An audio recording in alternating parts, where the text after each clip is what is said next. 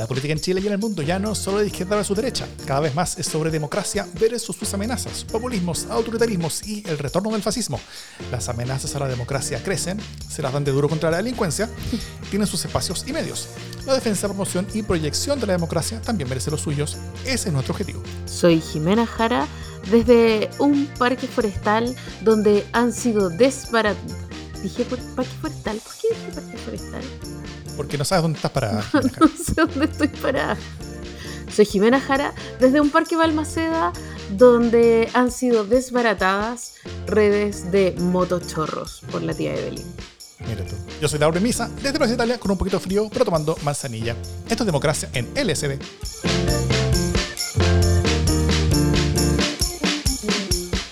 ¿Cómo estás, Jimena Jara? Estoy muy contenta, estoy muy orgullosa y estoy, pero así, no puedo estar más roja de corazón porque estamos grabando eh, en la noche del 19 de abril, eh, fecha en la que el glorioso Partido Socialista de Chile cumple 90 años. Eh, así que nada, me siento muy contenta de esta efeméride. además me tocó la semana pasada estar en una comida del Partido Socialista en la que, en la que pude constatar eh, ciertas dinámicas internas y, eso, eh, encontrarse como con la militancia, encontrarse con la cultura interna, es siempre un buen ejercicio. Así que estoy transida de militancia. Muy bien. Bueno, felicitaciones a ti personalmente por tus 90 años de sacrificio, esfuerzo y trabajo eh, que han permitido al partido sobrevivir y ser vigente tanto tiempo y, ser un partido importante hoy en día. Eh, y también a toda la otra militancia, toda su historia. Es una larga historia, es larga. De hecho, estoy colaborando con un proyecto que se llama eh, Memoria Socialista, que está justamente haciendo una serie de podcasts y de videos que relatan la historia del Partido Socialista, así que todos también están invitados a escucharlo. Está, entretenido. Acaba de salir ya la primera, el primer capítulo, así que para que lo vean, está, en, podcast y en video, eh, hecho por, por el Instituto de Igualdad. Eso. Oye, em, esas son, son, cosas que hace la, división de producción de Democracia en el SD eh, eh, Around the World. La podcastería. la podcastería, claro.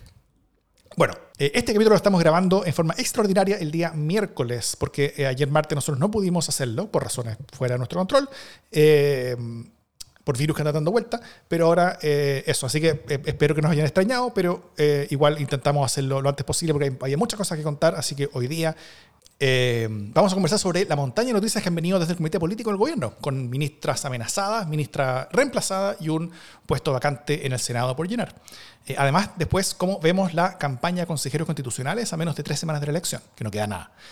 Eh, pero antes, un par de noticias de la casa.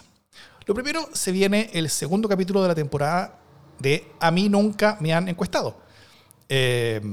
Eh, que ese es el otro podcast de la familia Democracia en DCD, donde Sergio Toro, director de la Escuela de Gobierno de la Universidad Mayor, y Paulina Valenzuela, socia y directora de DataVoz. Eh, que nos acompañó la semana pasada. Que nos acompañó la semana pasada, claro. Eh, analizan sobre opinión pública y sobre encuestas en Chile.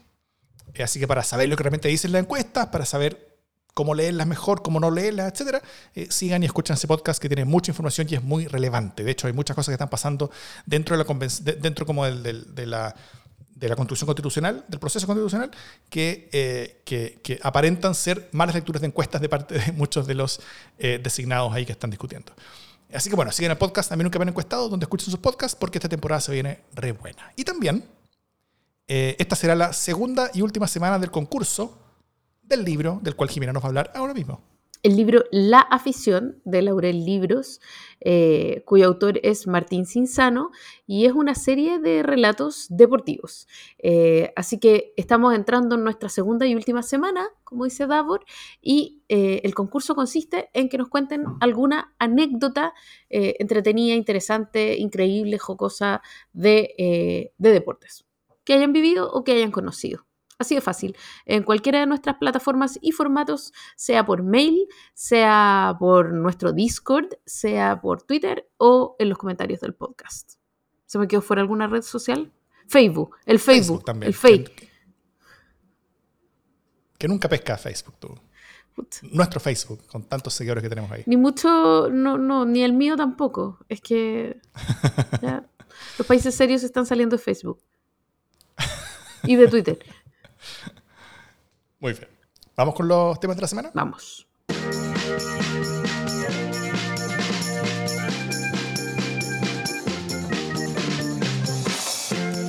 Bueno, harto pasado en el comité político en las últimas semanas, en los últimos días y las últimas horas incluso. Eh, y las consecuencias que esto está teniendo también en uno de los partidos anclas de gobierno que hoy cumple 90 años.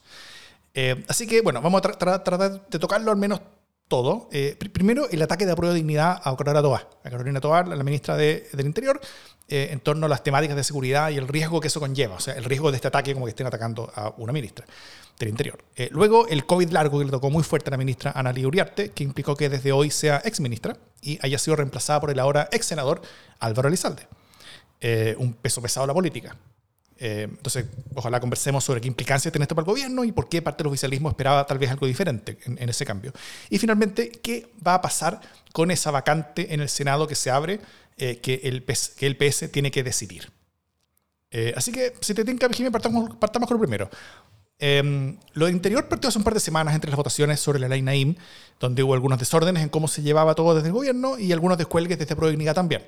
Eh, desde entonces en la Prodignidad han estado un poco marcando la línea con hartas fuerzas el Ministerio del Interior y a la ministra Toba en particular. Eh, no hay estrategia del gobierno con respecto a la seguridad, llegó a señalar Diego Ibáñez, el presidente de Convergencia Social.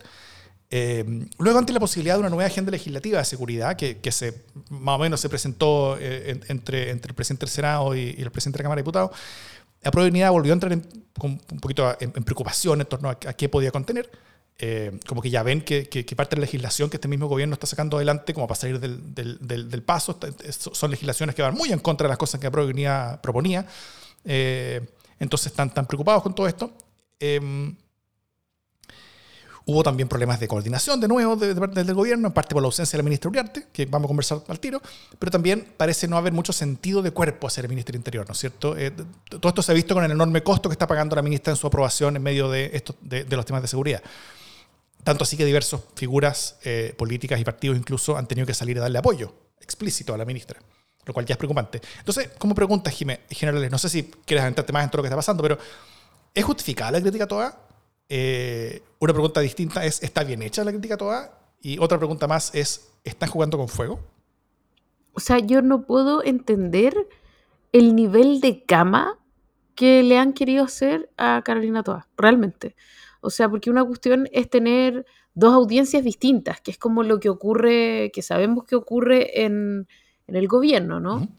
Eh, ocurre formalmente porque también hay que sincerar que en el pasado también ha habido quiebres o, grietas importantes dentro de una misma alianza de gobierno, ¿no?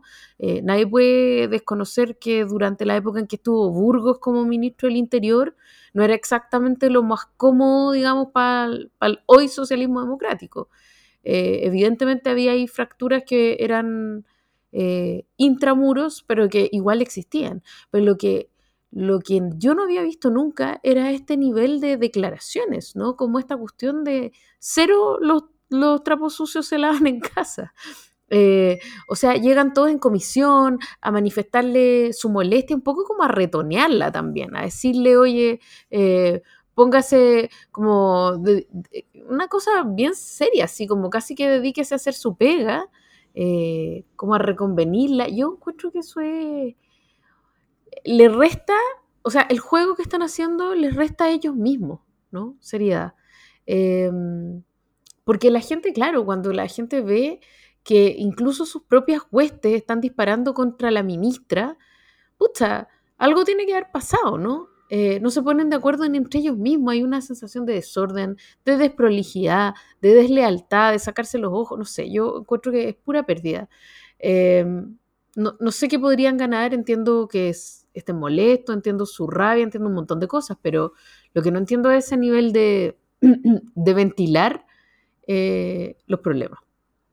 Eh, eso, así que evidentemente es ella casi que sola la que está pagando los costos. Yo no sé si eso es justo o es injusto, así es la política, eh, pero, pero lo que está haciendo la, alianza de gobierno o a pro dignidad dentro de la alianza de gobierno es una práctica nueva. No la voy a calificar más, pero es una práctica nueva eh, para la que yo no estaba preparada emocionalmente, por lo menos. Eh, tú dices que, las discrepancias que había entre Burgos y el resto del gobierno, no se, no, en, el gobierno pasado de Bachelet, en el segundo gobierno de Bachelet, no se, no se tradujeron en ataques de este calibre, por ejemplo, desde mundos como el PS o el Partido Comunista, que eran parte gobierno también, eh, en contra de ministros así tan abiertamente. No tan abiertamente, no como de ir a reconvenirlo y, y llamarlo a hacer su pega, o sea, obviamente que había declaraciones, pero esas declaraciones no eran necesariamente oficiales, o se conocía de que Juanito presentó su molestia, habló con la presidenta, le dijo no sé qué, ya está bien, esas cosas se filtraban, pero no, tú no hacías una pauta de prensa para ir a echarle la foca al ministro del Interior. Claro. Hay, una diferencia entre, entre que una molestia se filtre a la prensa y que una molestia Y que tú hagas una pauta de prensa para mostrar tu molestia. Po para, para declarar tu molestia, claro. Bueno, hay, una pregunta adicional, pero, pero, pero quiero hacer después cuando veamos también el, el, el, tema del, del, reemplazo Uriarte. Eh, el, el, segundo tema, eh, bueno, harto se ha hablado de las como posibles falencias que ha habido eh, ante la ausencia de varias semanas de la ministra de, de la Secretaría General de la Presidencia. creo que menos se ha hablado y tal vez más se debiera haber hablado de como, como aprovechar de hablar en este contexto de los peligros del COVID largo, ¿no es cierto? O sea, de, que, puede ser, que pueden ser re como lo que le está pasando a la, a, ex ministra ya. ¿Y por qué crees que no hemos tenido más de un año un refuerzo de vacuna eh, a quienes somos menores de 50 años? Eh, no sé si quieres comentar en ese tema, pero, pero la, la, salida de la ministra Uriarte se, se venía hablando desde, desde hacía más o menos poco, o sea, como que ya cada día que pasaba con la ministra sin, sin, como, como aumentando su, su licencia, eh, hacía como, como, más urgente eh, hablar sobre esto. Y eh, ayer ya se hablan de alternativas y hoy día ya se, se, puso como reemplazo a Álvaro Elizalde. ¿Qué podemos esperar, Jimé, del periodo de Elizalde? Eh, y tengo más preguntas. ¿Qué, ¿Qué, qué, implica que un senador así de peso pesado entre en el gobierno? O sea, ¿será este, este como un, uno de esos momentos Salaman que tanto conocíamos en el gobierno de Piñera, donde, donde entraban como tres o cuatro grandes como, como transatlánticos políticos desde, desde, el, Senado a, apoyar un gobierno que estaba como, como haciendo agüita? Eh, eh, pero, pero, pero, ¿qué, ¿qué, ¿qué, podemos esperar de esto? ¿Qué, lecturas se pueden hacer de la entrada de que tú lo conoces tanto mejor? Eh, yo, fíjate que me carga estar de acuerdo con Insulsa en, esto, pero irremediablemente estoy, que es como, desde el punto de vista personal, es un poco incomprensible lo que está ocurriendo, porque en el fondo, primero Álvaro Elizalde es una de las figuras más prominentes hoy día y después de haber sido eh, presidente del Senado con bastante éxito, eh, en, el socialismo democrático. Y sin duda es la figura, la figura articuladora del socialismo democrático le quedaban tres años de senador eh, en el Maule. Y después de eso, sin grandes dificultades, podría haber sido reelecto en el Maule. Eh, ergo, es bien complejo entender por qué elige irse a meter a la pata de los caballos en un gobierno que no está exactamente en su momento más feliz eh, y que no está exento de desafíos, ¿no? por lo tanto, en lo personal, no sé y no comprendo qué otra cosa pudo haberlo guiado, sino es eh, la, en el fondo la responsabilidad política y saber que él tiene un capital eh, que poner a disposición, ¿no? Eh, y en eso yo creo que el Partido Socialista es un partido bien disciplinado, es un partido que no dice que no en general yo no veo a, Álvaro Elizalde poniendo en su Twitter, eh, me llamaron de la moneda, pero dije que no y le deseo lo mejor, ¿me entendí? Eso es una cosa que el Partido Socialista no hace. Eh, y me quedo acá, el, el alcaldía y, no hay, y no hay nada que yo quiera más que el Maule. ¿Cachai? No, no o sea, eh, es graciosa la imagen porque justamente es inconcebible en un partido disciplinado como el Partido Socialista. El Partido Socialista tiene su figura a disposición de lo que se necesite en la política, ¿cierto? Y si el, y si el presidente te llama, eh, por más que tú estabas súper bien y acababas de terminar, de, o sea, no sé, hace una semana hizo una comida en la que estaba lleno, estaban todas las figuras políticas del socialismo democrático como aplaudiéndolo. Eh, pero si te llaman y te dicen, oye, pucha, ese capital lo necesito aquí, uno no le dice que no al presidente de la República, ¿no? Entonces yo entiendo que ahí hay una cuestión como de responsabilidad primero. Eh, me imagino que también le gusta el rock, por supuesto. Eh, Y también es una manera de reivindicarse, creo yo, de su salida quizás en, en la CGO alguna vez que, que yo creo que fue súper injusta, eh, porque en el fondo fue en medio de, una, de un cambiazo total. ¿No? del comité político. Él salió de refilón, no había nada que hubiera hecho formalmente mal, eh, no estaba metido en ningún lío, o sea, como que fue como, bueno, los tengo que cambiar a todos, chao, ¿no? Y él era un buen vocero de gobierno, en fin. Eh, entonces siento que hay ahí una, algo como casi que psicomágico, como en términos más largos, eh, pero sin duda que además representa la preeminencia del, del socialismo democrático en el comité político. Yo me estaba acordando que cuando comenzó este gobierno, eh, solo estaba Mario Marcel en el comité político, como en nombre del mm. socialismo democrático, ¿cierto? Todo lo demás era eh, a dignidad. Y hoy día es exactamente lo contrario. Solo está la ministra secretaria general de gobierno, Camila Vallejo, en el comité político. El resto es socialismo democrático, ¿no? Eh, mm. Y las figuras han ido subiendo de calibre, pues, al punto de que hoy día es Álvaro Elizalde el que asume el puesto que dejó la Italia. Eso.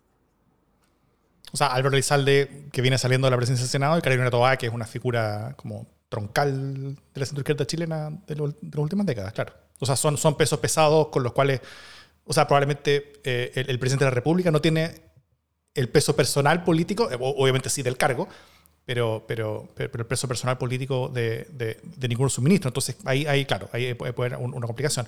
Otra cosa también que pasó es que, es que el gabinete pierde paridad con esto. Eh, estaban justo 50-50 entre hombres y mujeres en el gabinete y la salida de una mujer y entrada de un hombre implica que ahora es un gabinete de mayoría masculina. Así que eh, en estas cosas que les importa particularmente a este gobierno en particular, eh, creo que ya marca eh, en qué dirección va, a haber una compensación en, el próximo cambio de gabinete, cualquiera que este sea. bueno, y, tener a, Antonio Orellana, Antonio Orellana alegando al lado por estas cosas, tal vez no sea como la la definición de carrete para, para, para, los ministros y presidentes que hay hoy día en la moneda. Em, lo cual es todo legítimo, obviamente.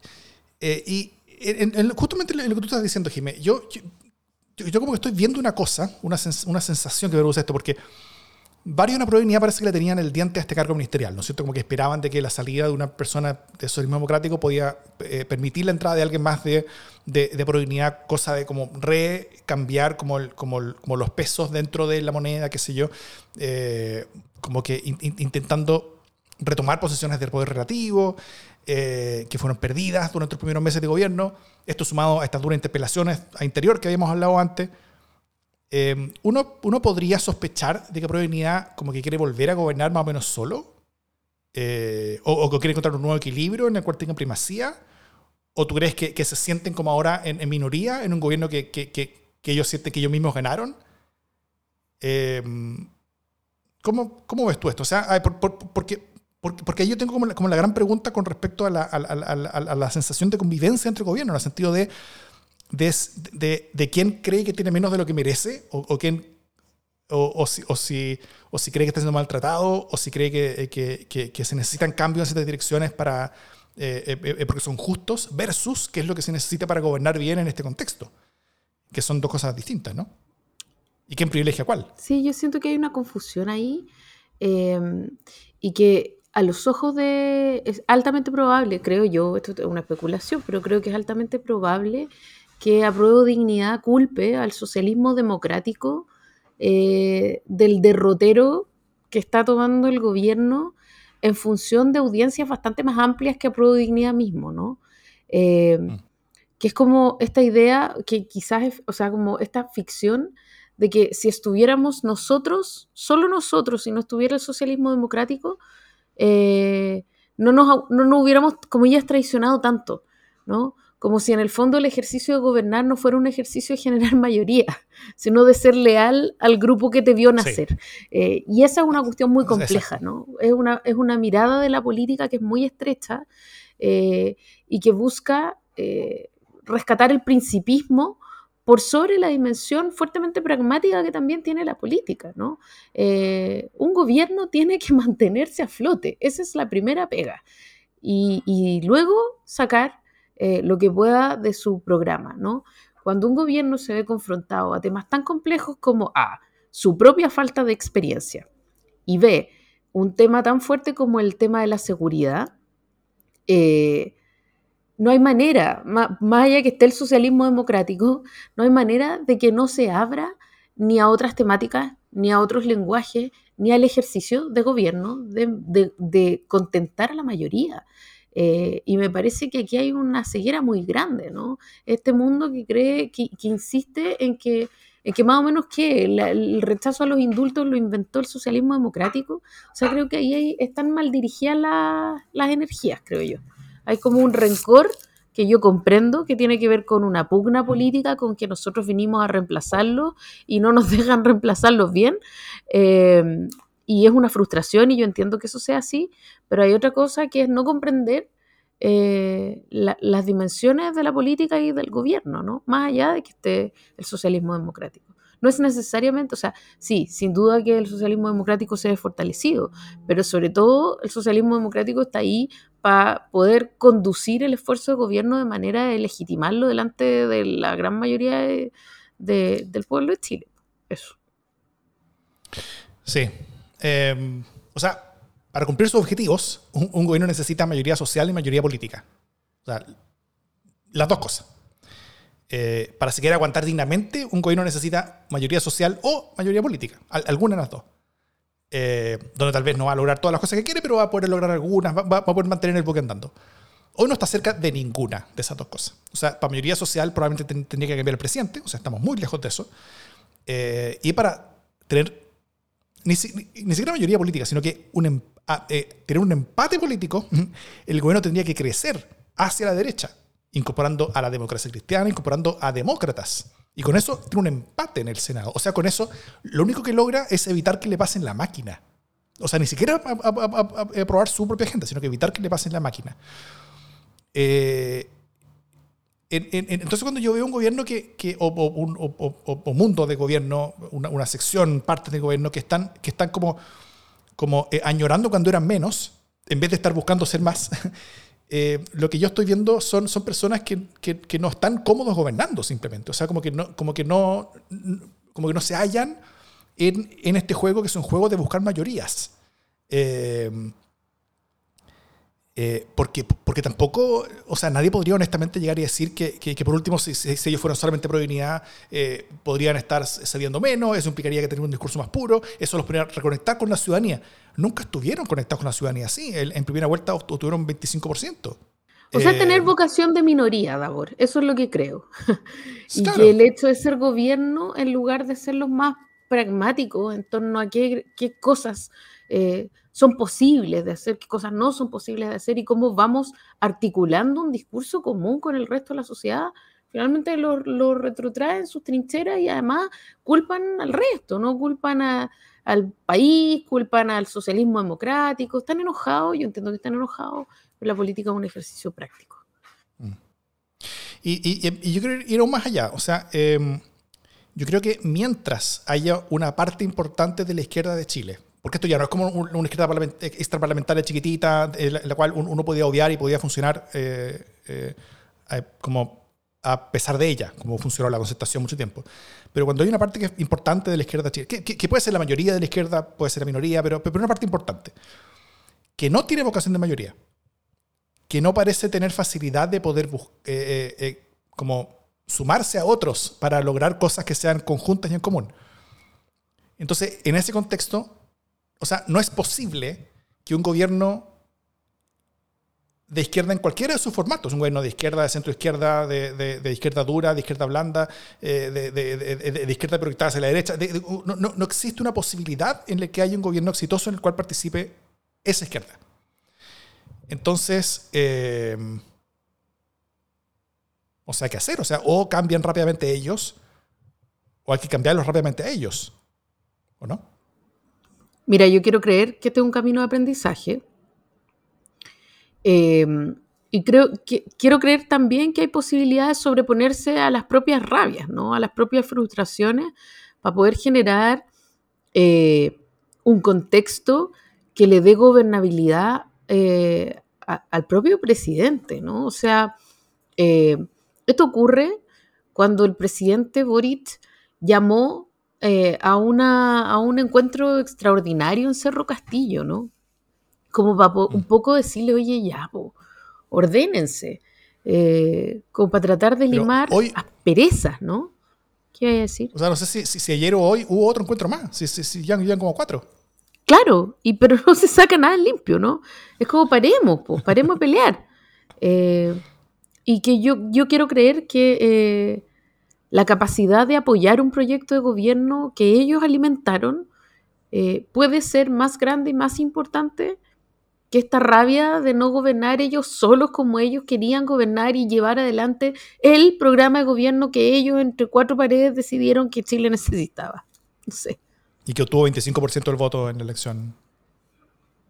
Así es. Bueno. Oye, y lo último en este tema, eh, que, es que la salida de Lizalde del Senado deja una vacante, ¿no es cierto? Que la decide el Partido Socialista. Lo que para mí es una pésima idea, que, que funcione así esto, eh, eh, pero, pero, bueno, así está. Se, se, habla con un parlamentario de la zona del PS, que podría ser Naranjo, por ejemplo. Este, esto es el Maule. Se coreaba Naranjo cuando, como que ¿Ah? se iba Elizalde y en el, y en el Senado se coreaba Naranjo. Era una joda, obviamente. En el Senado están Sí, era una joda. Pues. Eh, bueno, em, a veces esa es la tentativa que buscan los partidos y varias veces ha sucedido así, como que, como que levantan a un, diputado que ya está en la zona, porque eso como que, por, eso como que calma al, al, al, al tejido local del partido, como que minimiza los problemas internos del partido. Eh, pero también buscan otras opciones distintas. Por ejemplo, como la presidenta del Partido Socialista, Paulina Bodanovich, quien ya dijo que está dispuesta, o algo parecido dijo, eh, la última vez que un presidente de partido se designó a sí mismo como, como, senador para ocupar un puesto vacante fue Carlos Larraín en, en, RN, si no me equivoco. Eh, y él en su tiempo pudo hacerlo porque tenía la billetera del partido, que era su propia billetera, que tenía en el bolsillo. Así que él tenía esas, esas libertades. Bodanovich al menos tendría que negociar o, o hacer algo. Eh, ella como presidente del partido no toma las decisiones, no es dictadora, hay, hay, hay, hay otros órganos también que, que, tienen que, que hablar.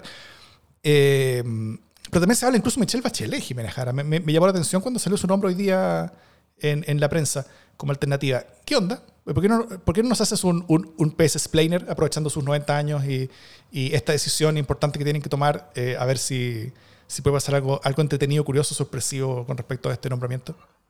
Mira, yo creo que gente que quiere nombrar a Michelle Bachelet en cualquier cosa va a haber siempre.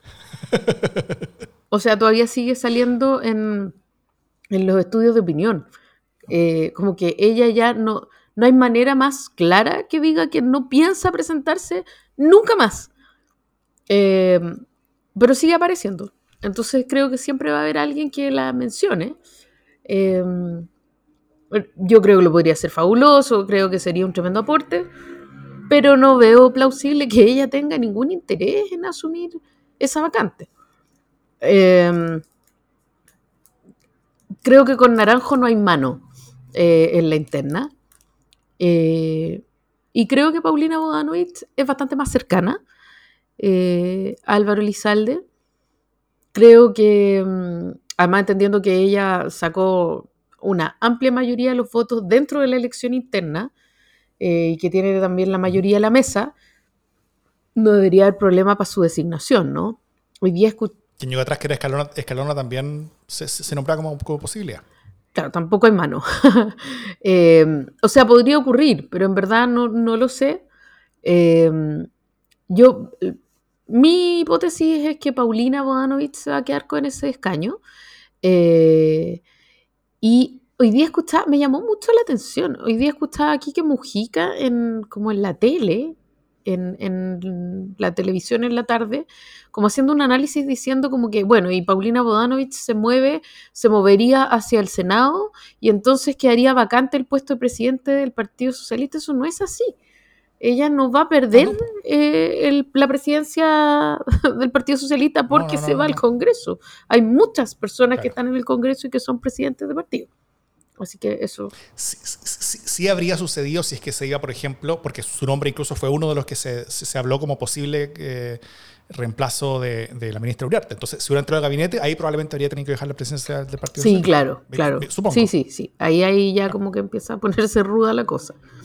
Eh, o si, pero claro, un, un, senador presidente de partido, oh, ¿dónde se ha visto? son todos, casi todos son parlamentarios, la, la gran mayoría. Así es. Así que yo creo que va a ser ella. yo em, creo que va a ser ella.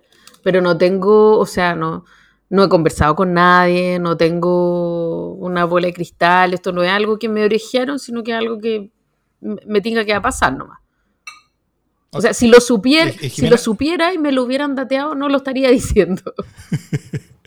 bueno, lo único que me gustaría decir es que solamente una vez se ha hecho una elección complementaria, que es como lo, que hace yo, para mí los, lugares civilizados, que es cuando un, cargo, eh, alguien abandona su cargo, se, hace una elección complementaria para llenar ese cupo, salvo que falte poquito para que el, periodo termine.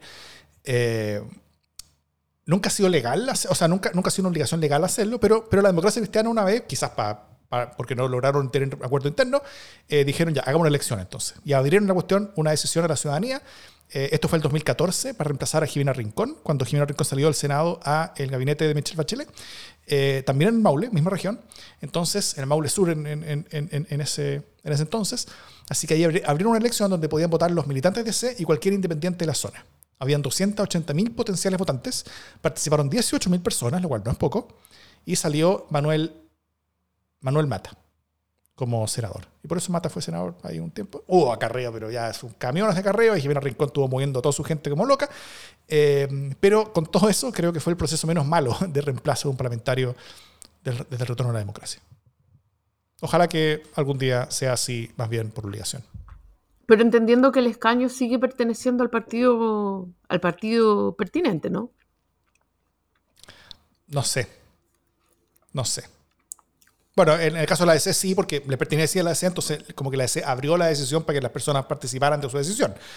Pero, pero en otros casos no es, no es eh, inmediato de que le, debe pertenecer el partido. Eso es, pero, pero sí entiendo de que...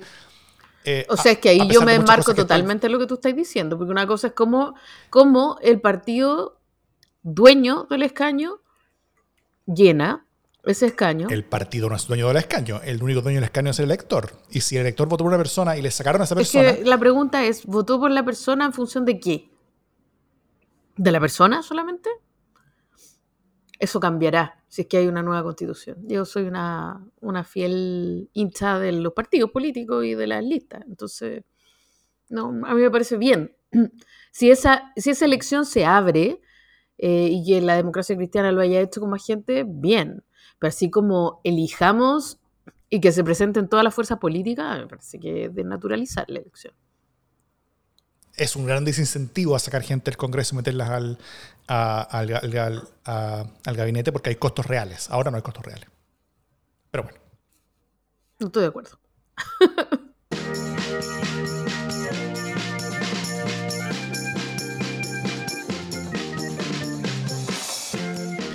Otra cosa que gritaban con los, senadores cuando, cuando gritaban así naranjo, naranjo, naranjo, era también gritaban, bueno, queremos pastelazo a la semana, ¿no?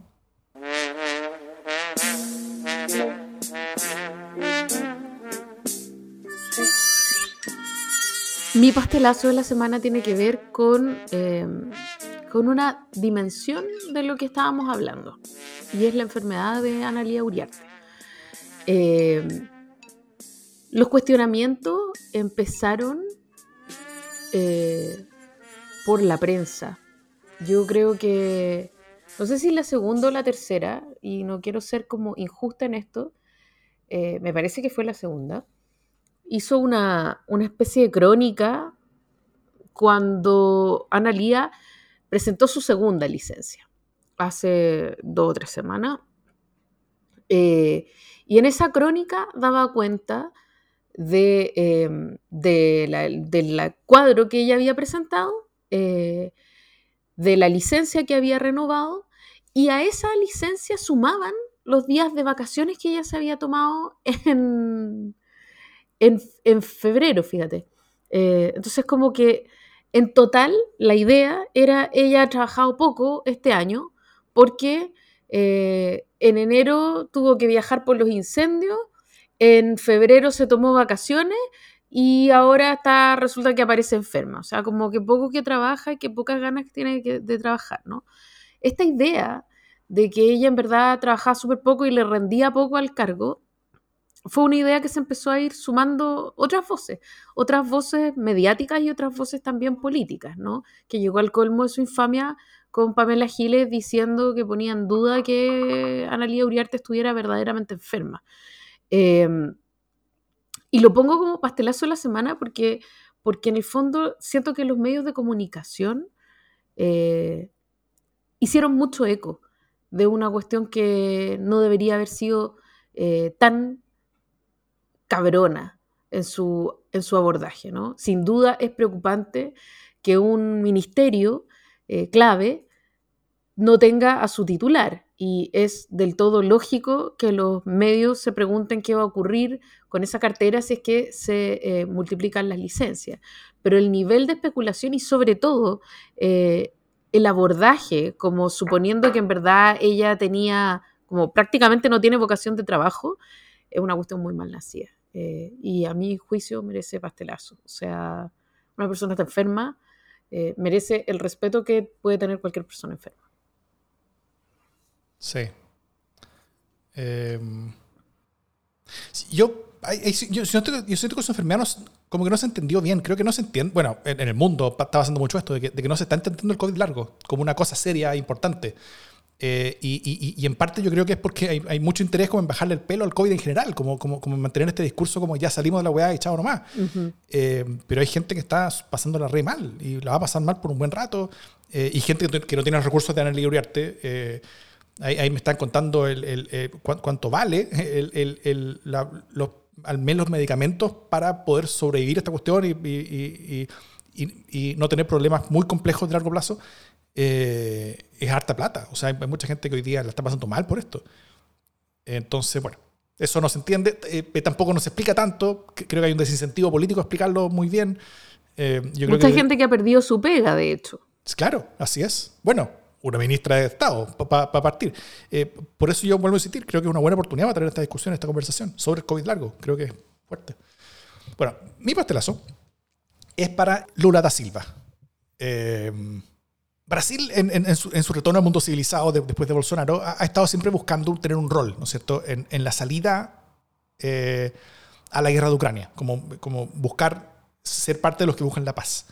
Y eso es también muy válido. O sea, eh, ellos quieren ser, Brasil quiere ser uno de los actores que puedan ser confiables para ambos países que están en guerra actualmente y puedan facilitar eh, la paz. Y eso sería un gran triunfo para la posición estratégica de Brasil en el mundo, eh, marcando su retorno en gloria y majestad como gran poder que debe ser respetado. ¿no es? Entonces, ante eso, Lula estaba hablando muchas cosas, diciendo algunas sensatas, otras menos sensatas, ha hecho algunos viajes. Ahora estaba de viaje. creo que en China estaba cuando dijo esto, pero dijo, la decisión de la guerra fue tomada por los dos países. Entonces, eh, eh, eh, con eso el presidente de Brasil se desmarca de los países occidentales y responsabiliza también a Ucrania de la guerra. bueno, con estas tontorronas y equivocadas palabras, Lula se aseguró de dejar a Brasil fuera de cualquier mesa de negociación para lograr la paz, como actor neutral al menos, porque Rusia puede invitarlo como parte de como sus amigos.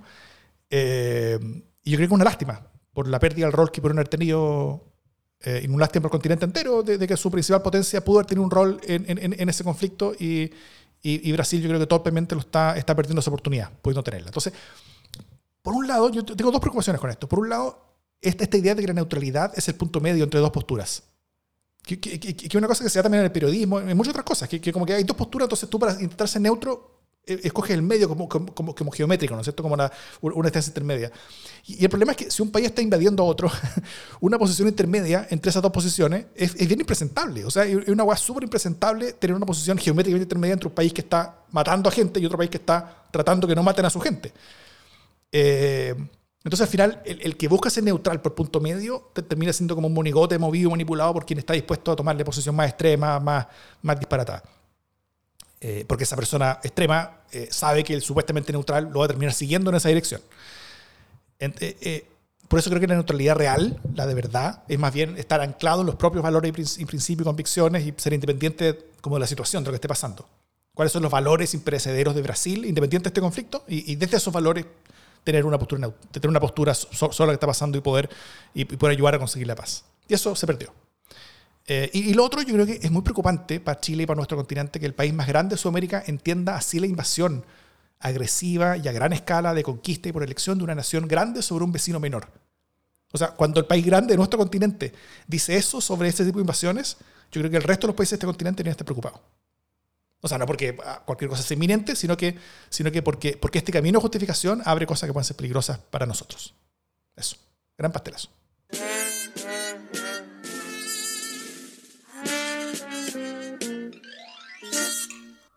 Oye, eh, nos mencionaban ahí como pastelazo posible también eh, esa brillante alocución de José Antonio Cast a propósito de los campos de concentración, que sin duda es un pastelazo, ¿no? Ese es el pastelazo ciudadano de la semana, eh, el pastelazo en vivo, digamos. Eh, hay varios pastelazos más en realidad. Siempre hay muchos pastelazos. Eso es una tarea como de, de compleja selección semanal que tenemos. sí. Ya.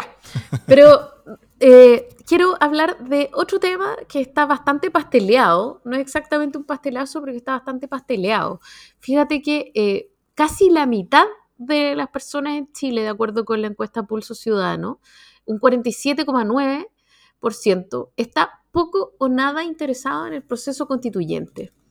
Eh, y adicionalmente, más del 60% de la población declara tener nada o poca confianza en el proceso constituyente. Eh, así las cosas, eh, no parece claro em, que, la gente esté bullente de, emoción, de expectativa y de voluntad, ni de ir a votar, ni de sumarse a un proyecto que está en marcha y que en dos semanas más tiene una de las primeras definiciones súper relevantes que llaman de hecho no llaman, obligan a la ciudadanía a manifestarse y determinar. Eh, ¿Por qué crees tú que, o sea, qué está pasando acá? Es que estamos todos tan desmotivados, estamos aburridos de, pensar en política, eh, se nos apareció la seguridad ciudadana y nos cambiamos de tema, eh, perdimos la fe con el proceso anterior. ¿Qué, crees tú que está pasando? ¿Por qué nos importa tan poco este proceso? O sea, cansancio, yo creo, es como la principal, la principal cosa. Lleva mucho tiempo en esto. Fue muy fuerte, muy intenso, muy traumático a mucha gente eh, el proceso anterior. Eh, y yo creo que no hay público para este proceso. O sea, quienes, quienes no han querido un, una nueva constitución, un cambio constitucional siquiera, porque están muy contentos con la, con la de ahora, que no son muchos, como subimos en el plebiscito de entrada de, de, todo esto, eh, no tienen ninguna razón para estar más contentos de lo que estaban antes con este proceso. y quienes estuvieron muy entusiasmados con el proceso anterior eh, no tiene ninguna razón tampoco para estar contento con este proceso, que, que, que, les va a dar un resultado que va a ser mucho menos eh, que lo que ese proceso les habría dado, que están tan, tan, tan entusiasmados. Eh, y, y, las figuras intermedias, como, como todo el mundo que, que, navegó entre estas posiciones, o sea, tampoco estaba tan interesado, tan entusiasmado, sino que más bien como que veía las cosas que pasaban y votaban y, está bien. y ahora probablemente está más o menos similar, pero más cansado, o sea, como después de todo eso que se dio. Eh, el, proceso en el que tanta gente, en el proceso constitucional anterior, después de que tanta gente eh, parte con, un moderado, porque había alguna gente muy entusiasta con todo esto, pero, pero, pero, pero, mucha gente partió con una, con, una esperanza moderada, eh, con ganas de que la cosa funcione, con ganas de que, que, que pasara algo, con ganas de aprobar, y después los hechos los termina haciendo rechazar ese, ese tránsito es un tránsito doloroso. Y, para mucha gente yo creo que fue un tránsito doloroso, cansador, eh, y que los dejó un poquito chatos de, de, todo esto. Eso no quiere decir inmediatamente que vayan a rechazar cualquier cosa, eh, pero sí creo que hace más fácil eh, hacerlo rechazar casi cualquier cosa o casi cualquier cosa. Entonces, eso hace que el proceso yo creo que parta con una gran desventaja, mucho mayor que la desventaja con la que partió el anterior. Y el anterior partió con una ventaja, de hecho que, que, fue desperdiciar. Igual tres de cada diez personas dicen que ya están decididas a rechazar, ¿no? Que igual es como, ya, pero espérate a ver el... No, no, yo quiero rechazar. O sea, como no tengo interés de aprobar nada de lo que salga de este proyecto, ¿no? Eh, y ahí hay justamente de los dos mundos, de este mundo que, que, cree que está perfecta la constitución del 80 y este mundo que no puede superar el trauma del, del triunfo del rechazo, ¿no? Eh, sí, claro. Así que no está muy claro que se vaya a, que, qué va a pasar con las votaciones, ¿no? Como que si va a ir la gente a votar o ¿Pero no. ¿cuántos están Dime. ¿Pero cuántos están decididos ya a aprobar? Si el anterior era 30. No lo sé. Sé que, sé que un 30 está decidido a rechazar. Ah, y un 20,9 estaría votando a favor. Ya. O sea, hay un 20% que Eh, dice son- que, que ok, un 30% que dice que no y un 52% que dice "No- no tengo idea. Sí. La, la- la diferencia con respecto al proceso anterior en torno a esos números son varias. Primero, el, el porcentaje de gente que tenía des- decidido algo antes era mucho mayor, eh, porque el interés era mucho mayor, porque la intensidad de todo era mucho mayor. eh, y también los números estaban dados vuelta, en el sentido de que había más gente que aprobaba desde antes de que, que la gente que rechazaba de antes, cuando esta cosa se empezaba a escribir. Y, y- y entonces, claro, ahí, ahí, ahí está manifestada eh, la desventaja con la que esto pierde. Eso, eso, de nuevo, no significa que vaya a perder, pero significa que parte con desventaja. A diferencia del anterior que partió con ventaja y terminó perdiendo, ahora se parte con desventaja y vamos a ver dónde termina. Ahora yo te quiero hacer otra pregunta sobre los resultados, ¿no? Porque una cosa es como la gente no tiene interés, eh, no sabemos si la gallá va a ir a votar o no va a ir a votar, esto es pura especulación, lo vamos a ver solo ese día. Eh, Sí. Pero la franja no ha logrado convocar tampoco gran cantidad de gente. eh, O sea, harta gente ha visto la franja, sí. Quizás menos que otras, pero, pero, pero, pero, pero la franja ha sido, o sea, ha sido el único punto de conexión de las personas con, con- con la campaña. Con la, con la gran mayoría de las personas solamente han visto la franja. No, no, no, se le ha enterado nada más y cerca de un 40-45% de, de la gente ha visto la franja con, con al menos un mínimo grado de interés. pero no ha sido, Eso no es poco. pero no ha sido un hit, al menos. ah, Mira, ¿cuál es mi punto? No ha sido un hit sobre todo para la para eh, Chile Unido, Unidad por Chile, eh, que ha sido una fragmentación brutal, ¿no? Sin duda, todo Sí. lo que está ocurriendo eh, repercute en las posibilidades de la centroizquierda en el plebiscito, ¿no? Eh, Lo más En, en probable... la, en- en la elección. Sí, en la elección, en la elección, no en el plebiscito. O sea, lo más probable es que estas elecciones eh, sean sobradamente ganadas por, por convencionales o como sea que se llamen, constituyentes de, de derecha y de centro derecha, ¿cierto? Eh, la gran pregunta es por cuánto eh, nos van a dar Guaraca. Y entonces, eh, si esa es la gran pregunta y si es que el margen fuera muy mayor para la derecha, la pregunta es cuánto se va a respetar del, o cuánto cabría esperar que se respete este anteproyecto en, la, en el trabajo mismo de la comisión, ¿no? Porque hasta ahora ha sido un trabajo como de, de compensaciones, ¿no? Ha sido un trabajo coordinado y con dimes y diretes, pero ha sido un trabajo bastante eh, como de, de poderes confrontados y bien equilibrados en la negociación. Eh, si ese O sea, equilibrio... está está 50-50. Claro. o sea, están 50-50 en este anteproyecto, pero si los electores, y todo indica que, lo- que, o sea, no los electores, sino que los convencionales que finalmente sancionan este anteproyecto, no están 50%. Los consejeros. Consejeros, gracias. Eh, no están 50% y 50%, sino que están sobre representada a la derecha. eh, no, no, hay, no veo razones lógicas para que sea este el anteproyecto que prime o que no sufra modificaciones en el sentido de la derecha lo cual presenta una tremenda paradoja. Eh, ¿Es posible esperar eso? Que desarmen O sea, todo, básicamente, sí, ¿no? Eh, hasta ahora lo que se está haciendo son cosas que no son muy distintas a la constitución actual en, en- en- en- en muchas cosas. Do- donde pueden haber más diferencias son temas que todavía están en discusión y que, y que- y que todavía están en el marco de la posibilidad. Y yo creo que la mayoría de las decisiones la gente va a esperar a la elección. Eh, y, incluso los, los designados que actualmente están trabajando, lo- lo- lo- los designados por el Congreso para hacer la- el, el anteproyecto, eh, yo creo que muchos de ellos están esperando la elección para saber cómo se viene esa mano y de esa manera van a tener eh, eh, razones para ver en qué cosas soltar, en qué cosas no, qué cosas intentar hacer ahora porque después no van a poder, o qué cosas eh, eh, intentar impedir que se hagan ahora porque después sí se van a poder. Eh, o, o qué puertas cerrar, qué, qué puertas abrir. Todo eso va a depender mucho del resultado de la elección. Y, y- y la elección importa harto, harto el detalle, o sea, porque en ambos casos eh, las decisiones son tomadas por tres quintos, eso, son, es un 60%. Eh, ahora son, están 50-50, así que para tener cualquier cosa escrita en papel tiene que haber eh, un, un número significativo de personas de un lado que apruebe cosas que el otro lado hizo, o que cosas se hagan por los dos lados juntos. Eh, si no, no hay alternativa. O sea, nadie puede imponerse a nadie. O sea, eh, no, eh, no alcanza con uno o, dos votos que sean vueltas. En el Consejo Constitucional, que, que, es democráticamente elegido, eso va a ser igual en cuanto a quórums, pero el resultado probablemente no es 50-50, sino que hay, bueno, hay un rango de resultados que se están viendo quizás qué cosa pase. Pero, por ejemplo, si es que, si es que la suma de las listas de derecha llega a tener entre el Partido de la Gente, republicanos y Chile Vamos, llega a tener, no sé, Sí, son, son, 50 y, son 55, ¿no? Eh, ¿O 50 son? ¿Cuántos son? ¿50? 50. 50. Sí. 50, eh, eso quiere decir que son 30 de los 50. Entonces, si a tener 28 de los 50, o 29 de los 50.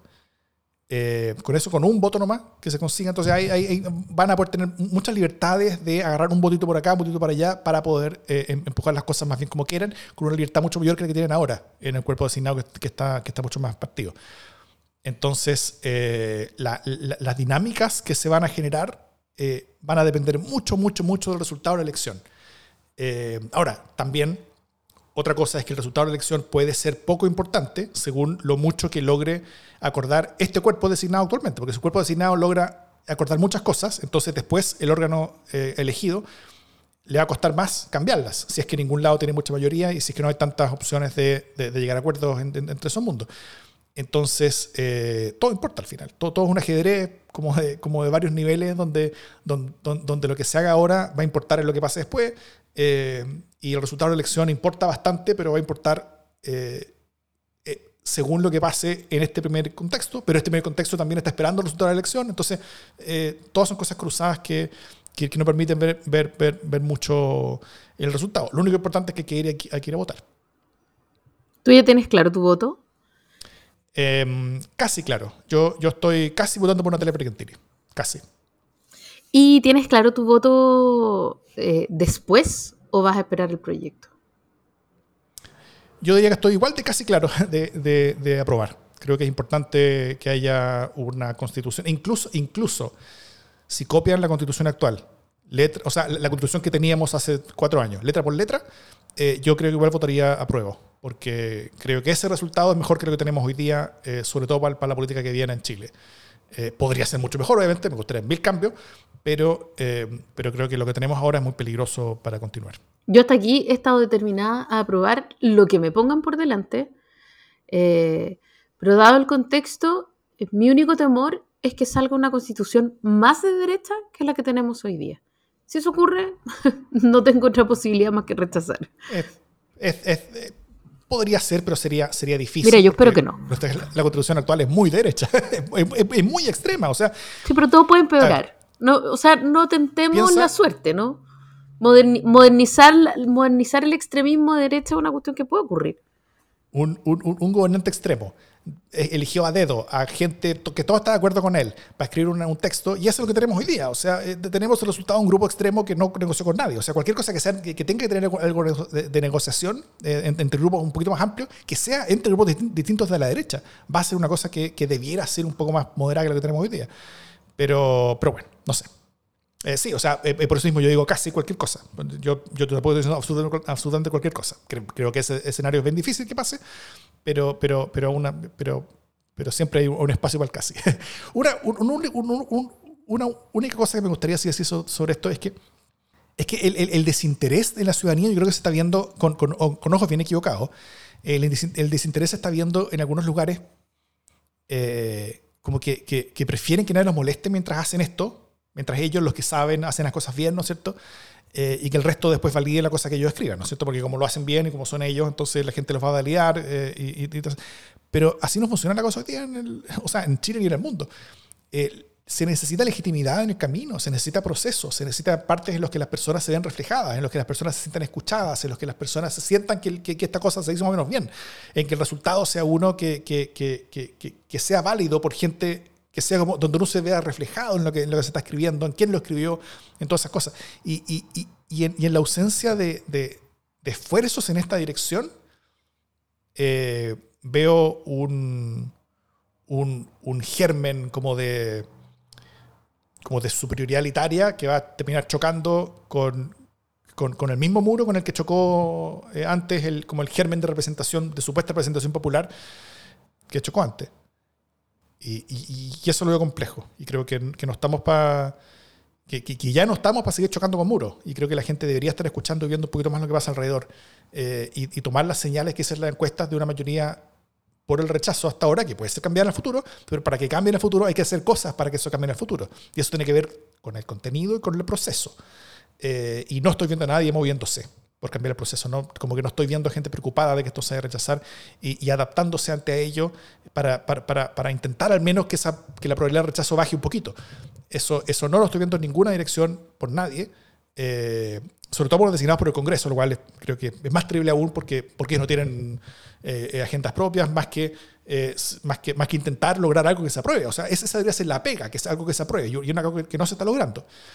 Entonces, eh, ahí, ahí, ahí, veo el riesgo. Bueno, ya lo he dicho varias veces en todo caso, pero lo sigo diciendo.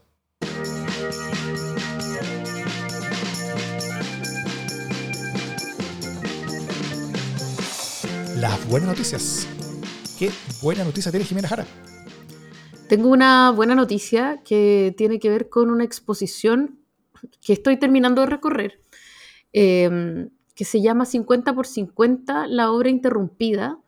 Eh, es una obra que, está, que tiene que ver con los 50 años del golpe militar eh, y que está en tres lugares simultáneamente. Tiene tres estaciones distintas, está en tres lugares simultáneamente. Está en el Museo eh, Salvador Allende, eh, está en el Centro Cultural La Moneda y está en el GAM. Eh, son tres recorridos distintos. En el, en, el, Museo Salvador Allende está eh, la estación primera que se llama Interrupción. Eh, en el Centro Cultural La Moneda está la segunda estación que se llama Poder. Y en el GAM está la tercera estación que se llama Futuro. es una invitación eh, es, un, es, una inmersión en un recorrido eh, patrimonial, eh, pero también de la memoria, ¿no? Y además es una invitación eh, a pensar Chile en términos bastante más totales, ¿no? Yo la, la, la fui a ver porque conozco al, al, curador, que es Pablo Andrade, que fue director del Museo Histórico Nacional es un, un, tipo que sabe muchísimo de patrimonio, es un tipo además muy innovador en su forma de acercarse a las intervenciones y a las muestras.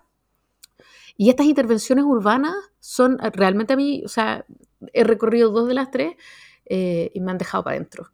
Eh, porque van no solo de los 50 años, sino de toda la historia un poco de Chile. Eh, hay un recorrido, el del Centro Cultural La Moneda, que te lleva hasta la cripta de O'Higgins y te hace preguntarte por ese patrimonio que es O'Higgins, que a la sazón eh, un tremendo personaje que ha sido abandonado por la centroizquierda un poco en manos de, de, la derecha y de los militares, ¿no? Y hay tanto que decir. Eh, y que su en su estación futuro se proyecta hacia el futuro de los derechos humanos, te lleva la nimita de Daniel Zamudio y funciona un poco eh, como desde la docencia, funciona otro poco desde, la, desde el autodescubrimiento, desde la introspección, eh, te entregan un folleto eh, y funciona otro poco también lúdicamente como una búsqueda del tesoro. Eh, a partir de la búsqueda de códigos QR en distintos lugares de la ciudad. A mí me parece eh, un, una experiencia riquísima que ojalá podamos recorrer todos, ojalá solos también. A mí me, me tardó alrededor de 40 minutos, una hora cada uno de esos recorridos, así que ojalá que nos hagamos ese tiempo. De verdad vale mucho la pena. Y creo que es una buena cosa para nuestra democracia. ¿Hasta cuándo está? Está hasta el 28 de abril, si no me equivoco, déjame ver. Ah, eh, no, mentira. Que... Está del 4 de abril hasta el 28 de mayo. Así que queda un rato. Perfecto. Pero vayan. Ya. Aprovechen, vayan, vayan. Muy bien. Mi buena noticia es el anuncio hace poquito, hace un par de días, eh, que el país, el diario español, va a instalar una base en Chile, a cargo de la periodista Rocío Montes y de un equipo de periodistas que han, que han estado, de, de, periodistas principalmente mujeres, que han estado trabajando eh, para el país. Eso como que cambia el foco. Hasta ahora el país eh, había sido un, me, un, medio como español, que tiene un público que, entiende que es iberoamericano, entonces hasta ahora tenía un equipo de personas que eran más bien corresponsales en Chile del país, ¿no? Entonces el, el país cubría cosas que pasaban en Chile. Ahora no va a ser solamente eso, sino que va a ser también eh, comunicaciones pensadas para el público chileno en particular como, como, como, como destino. O sea, ya no solamente como, como agarrar lo, que pasa en Chile y contarlo desde esta plataforma iberoamericana, sino también contar en Chile, desde la perspectiva del país, lo que está pasando en Chile, que es básicamente un medio. Eh, el país es un medio eh, pluralista, pro-europeo, más o menos de izquierda, centro-izquierda con tendencias socialdemócratas, uno podría entender, con una cercanía histórica al, PSOE allá. Eh, han criticado el socialismo del siglo XXI en, América Latina, como Chávez, etcétera, otros gobiernos de izquierda que, han, que, han, que, que, los han descrito editorialmente como autoritarios, populistas y económicamente insostenibles, con lo cual yo estoy muy de acuerdo. Hmm. Eh, desde Podemos, allá en España, lo acusan de ser un diario de derecha, lo cual está muy bien, que, desde Podemos lo, lo, acusen de tal cosa. Eh, así que creo que es, es, es un diario que, cabe perfectamente dentro de como, del, como del público que nosotros estamos buscando aquí en Democracia en LSD. Eh, va a ser un aporte importante a una, a, como la prensa en Chile. Eh, no va a ser un diario en papel, sino que va a tener un espacio digital. Eh, y, estoy contento porque es algo que se necesitaba. Un, medio serio con ese nivel de respaldo que, que, venga también a, contrastar un poquito ciertas visiones que son más bien, para un lado, en, en, en los medios, como se entienden, con serio, con recursos en Chile, eh, así que esto va, va a marcar una buena diferencia y entregar un complemento que yo creo que faltaba. No hemos tenido, o sea, porque en Chile hay medios de izquierda, que lee la gente izquierda, pero, pero, hace mucho tiempo que no teníamos un medio como, como, como de centro izquierda eh, que se entendiera así eh, como, como, como, orgullosamente. y desde quizá el Diario 7, desde esos tiempos tal vez, que me, encantaba, yo siempre lo compraba en, en los kioscos. Y eh, nada, pues eso, eso, es una gran noticia porque, porque la prensa y, sus equilibrios y, y, y, cómo la suma todos los actores entregan algo como en, en, el global eh, y, cómo las, eh, cuando entra o salen actores ese global cambia. y todo esto es muy fundamental también para la discusión y para la democracia. Entonces, nada, pues, estoy contento. Muy bien. Dicho todo esto, esto es democracia en LSD.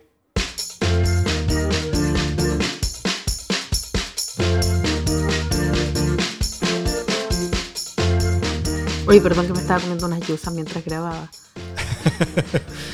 unas yosas. ¿Y estaban buenas las yosas al menos? Increíble, es que además como que entre el resfrío de la cabra chica, como que se volvió a comer y ahora tenía una Coca-Cola y nada, el abogado de la casa llegó con ayos. Ah, amor. Y no pude resistirlo hasta el final del programa, lo siento, me la comí. Bueno, si, si, te, si te ponían yosas al lado, eh, te estar mirándolas por 30 minutos, yo no haría hecho algo distinto, la verdad. Obvio, obvio. Estamos terminando y alguien llega y dice, llegué, ya empezaron. Oh, oye, nosotros llegamos tarde, pero nunca tanto. Claro, claro. Pero podemos hacerle esfuerzo la próxima vez, ¿no? Eh, eso. Oye, bueno, espero que igual, nos Igual estamos llegando 24 horas tarde, by the way. Bueno, sí, en todo caso. un, pequeño, pequeño atraso. Eh, eh, aprovechen de mandar sus anécdotas deportivas para que se ganen ese libro. La afición. Sí, mándennos sus anécdotas. Ha llegado un par por algunos, por algunas vías. Y algunas bien interesantes. Eso. Así que compitan. Y la competencia. muera, la, muera la colaboración, viva la competencia.